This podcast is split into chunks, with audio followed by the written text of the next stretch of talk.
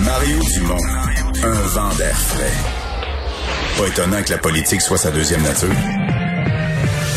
Vous écoutez Mario Dumont et Vincent Dessureau. Ah, Vincent, nouvelle de dernière heure, euh, l'Ontario qui vient d'imiter euh, l'Alberta, ce que l'Alberta avait annoncé tôt ce matin. Oui, c'est le directeur de la santé publique en Ontario, Dr David Williams, qui euh, dans les dernières minutes là, a confirmé que euh, ben on présentement on prenait une pause. Là. On arrêtait la vaccination d'AstraZeneca en raison de ces caillots sanguins, parce qu'on on- ce qu'il a expliqué, c'est que le taux présentement calculé est de 1,7 par 100 000 et que c'est plus haut que ce qu'on avait anticipé. Parce départ, on disait 1 sur 250 000, après ça 1 sur 100 000, puis ils disent 1,7 sur 100 000. 1,7. Alors l'Ontario qui suspend euh, bon que la, la vaccination AstraZeneca. Faut dire par contre, euh, c'est de la même situation comme qu'au Québec. l'Alberta, euh, ils l'ont suspendu ce matin. Je pense qu'il en restait 8000 doses. là. Il en restait euh, que- Ben, quelques boîtes. Là. Et euh, on- si on parle dans les prochaines semaines, on sait qu'on va recevoir euh, 2 millions de vaccins ou 2,5 millions de vaccins euh, Pfizer par semaine. semaine, ouais. Euh, et pour l'instant, de l'AstraZeneca, il n'y a pas d'arrivage qui s'en viennent. Alors, c'est un peu les doses restantes. Mais tantôt, tu me décrivais que dans le cas du Québec, il y a encore des, si les gens vont sur Clic Santé, là, ils traînent encore des rendez-vous 45 ans et plus à Ben, AstraZeneca. ça. Un peu partout, vous allez, si vous ouvrez Clic Santé, euh, vous allez voir là, des, vos pharmacies, euh, centres de vaccination de votre région et Oups. euh, le, le 3, ben, le 3 quarts, dans bien des cas, c'est du AstraZeneca 45 plus. Mais là, tu te dis qui va chercher ça dans la mesure où présentement ceux qui, les 45 plus, sont, sont- ont déjà en général pris leur rendez-vous. Euh, et ce qui reste, c'est les plus jeunes qui n'ont pas accès au AstraZeneca de toute façon. Donc, on les laisse là. euh, en fait, on écoule peut-être des doses à des gens qui s'en rendent plus compte. Là. Ils vont cliquer. euh, parce que là, présentement, l'avantage du temps serait surtout pour les plus jeunes qui euh, pourraient essayer de passer un petit peu plus Ouais, vite. on veut pas que les mais plus ils sont pas là. Ils sont pas là. Euh, alors, est-ce qu'on va le baisser au Québec? On peut en douter, voyant ce que fait l'Ontario. Euh, Mais c'est peut-être la fin du AstraZeneca parce que là, l'Ontario dit de toute façon, la- les gens qui ont reçu une première dose d'AstraZeneca, c'était correct parce qu'à ce moment-là, on manquait de doses. Mais pour la deuxième dose, ils vont en avoir en masse. De plus en plus, le consensus scientifique semble dire c'est pas mauvais. Même il y a même des gens qui disent c'est bénéfique d'avoir des, des vaccins différents à la deuxième dose. Je sais Euh, pas. Je commence à penser que l'AstraZeneca, a peut-être plus un gros avenir. Là. Mais est-ce qu'on verra les États-Unis, le Canada, des pays euh, euh, avoir euh, un désintérêt pour l'AstraZeneca et que ce soit le vaccin qui soit envoyé en urgence dans des pays qui en arrachent, euh, comme le Brésil ou l'Inde?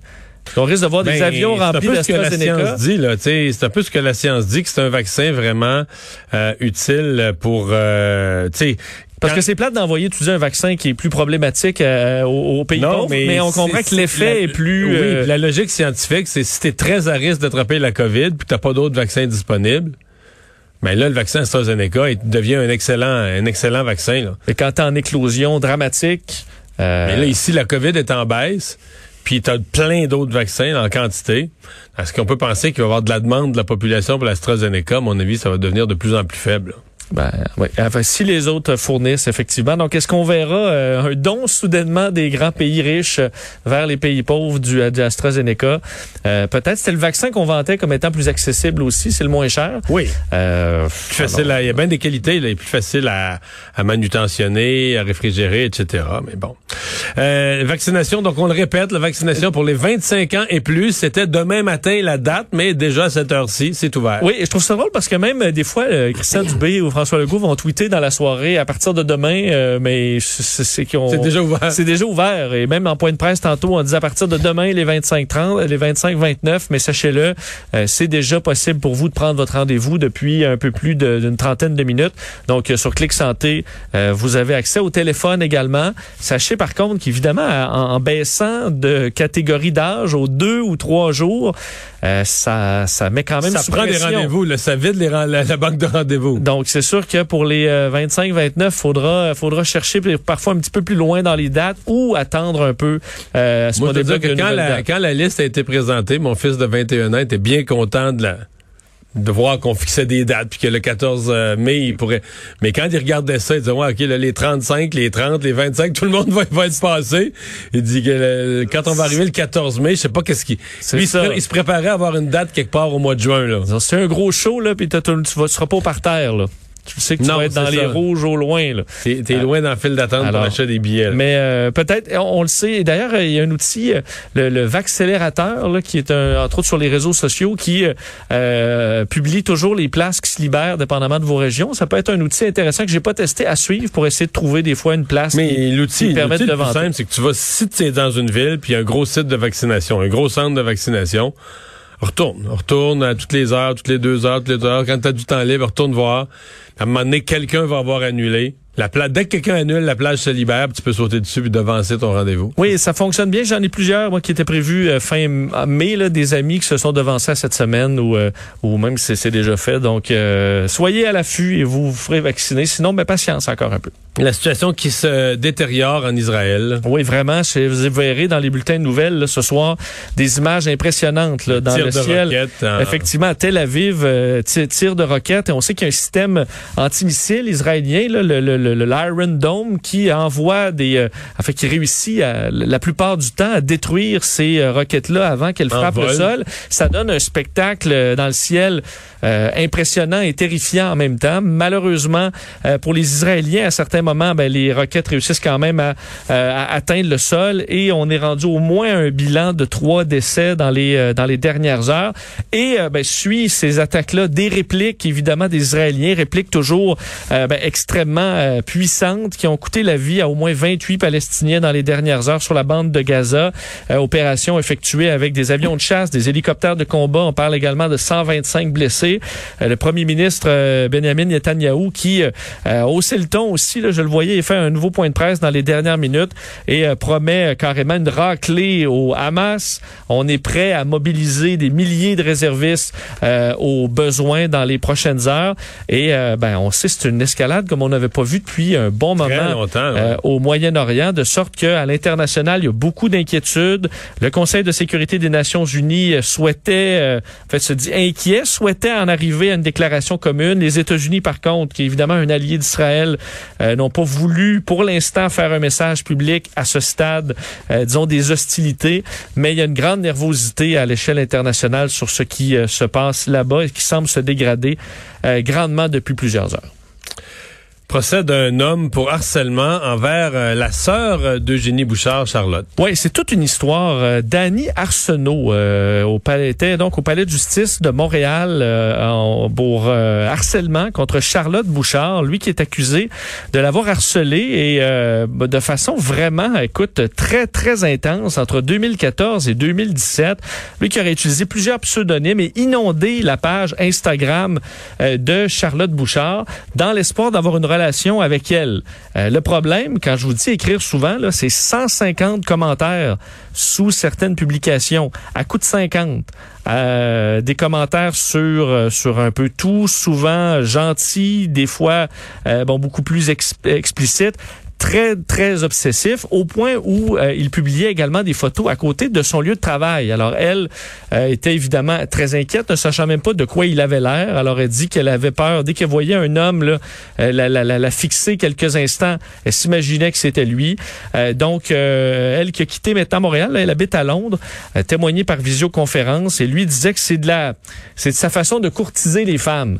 Euh, comme ça de leur écrire. Il dit l'avoir fait avec plusieurs vedettes et qu'il était honnête et limpide dans le but de séduire et qu'il a quand même, faut dire, des antécédents euh, psychiatriques, euh, mais il dit ne pas vouloir les invoquer pour l'instant. Il se représente seul. Alors ça donne ce que ça donne. Euh, le procès donc qui se qui se poursuit euh, cette semaine. Lui devrait euh, possiblement témoigner dans les prochaines heures si c'est pas d'ailleurs en cours son témoignage. C'est le jour du recensement aujourd'hui au Canada. Absolument. Donc, euh, on invite les gens à participer au, euh, au votre recensement. recensement. Faut y penser, c'est aujourd'hui. Effectivement. Et c'est c'est aujourd'hui aussi la date là. euh, c'est- C'est en date d'aujourd'hui combien il y avait de personnes dans votre maison puis tout ça. C'est vraiment c'est la le quand on dit le jour Et- du recensement, le Polaroid là. C'est quoi les étapes là, quand on le fait pas, là, le recensement? Sincèrement, je ne sais pas Ouais. tant que ça. Euh, je pense qu'ils vont te courir après. Ils te mettent pas en prison tout de suite. Là. Non, non, il n'est pas, c'est pas en prison demain matin, mais Ok. il Un court petit après, délai. mais c'est un peu un espèce de devoir civique simple. là. C'est assez, moi je l'ai fait là. C'est vraiment, c'est pas, une, un gros effort. Non, non, c'est ça. Ça tu, recopies fait, ton, tu recopies ton petit code de 12 ou 14 ou 16 ça se chiffres. fait c'est très pas bien trop. en ligne. euh, Oui, facile, facile, réglé, facile, euh, facile. Même pas besoin d'un- d'acheter un timbre. Les fleurs LED sont victimes?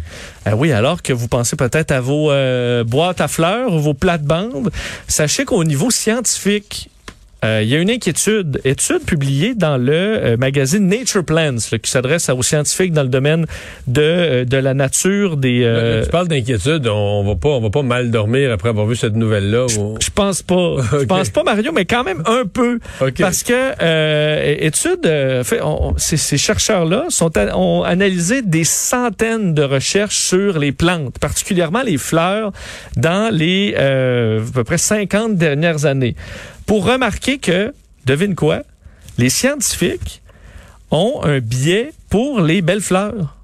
Et étudient pas les fleurs LED. Mais voyons.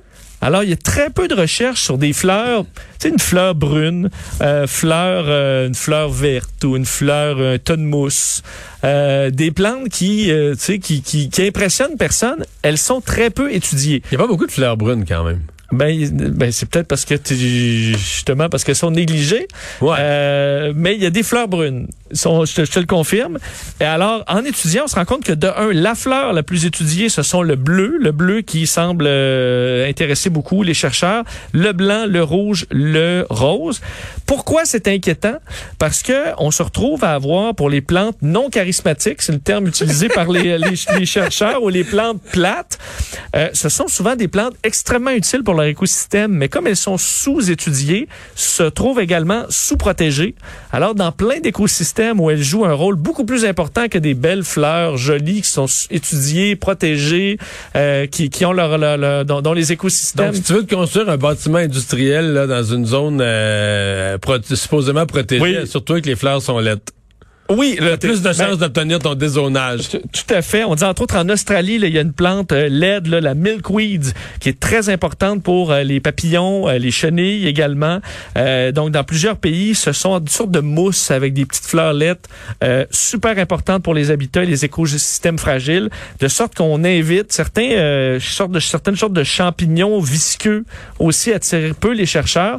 Alors les chercheurs devraient passer au-delà de la beauté et plutôt étudier les plantes qui sont euh, ben, utiles dans leur écosystème. Et un petit mot sur le nouveau bateau de Jeff Bezos. Écoute, Jeff Bezos. le plus riche au monde, là. L'homme le plus riche au monde, ça vaut, il vaut plus de 150 milliards. Jeff Bezos, il s'est acheté un yacht qui Mais passe pas inaperçu. Imagine si ça marche Amazon, si ça se met à marcher Amazon, l'argent qu'il va faire dans l'avenir. Ben, je pense qu'il va être correct pour un bout parce qu'il s'achète un yacht de 417 pieds pour un demi-milliard de dollars. Un euh, demi-milliard? Un demi-milliard, ouais. 500 millions de dollars euh, le yacht. En fait, il est tellement grand, le yacht, qu'il a besoin d'un yacht, d'un side yacht pas un petit bateau, là, un yacht, mais à côté du yacht parce qu'il est trop gros pour atteindre, entre autres, s'approcher des côtes, euh, certaines problèmes. Alors, il y aura l'immense yacht de 400 pieds, un yacht un peu plus petit qui est pas dans le prix du 500 euh, millions. On l'appelle pour l'instant le projet 721. Alors, on a peu de détails. Euh, vous dire, par contre, que c'est... que toi et moi, il pourrait nous faire un bassin dans son yacht pour qu'on fasse du ponton, là. c'est tout, tout à fait raison.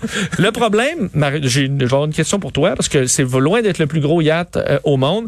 Le Eclipse, c'est le plus gros de Roman Abramovich, un milliardaire russe qui vaut 1,5 milliard de dollars son yacht.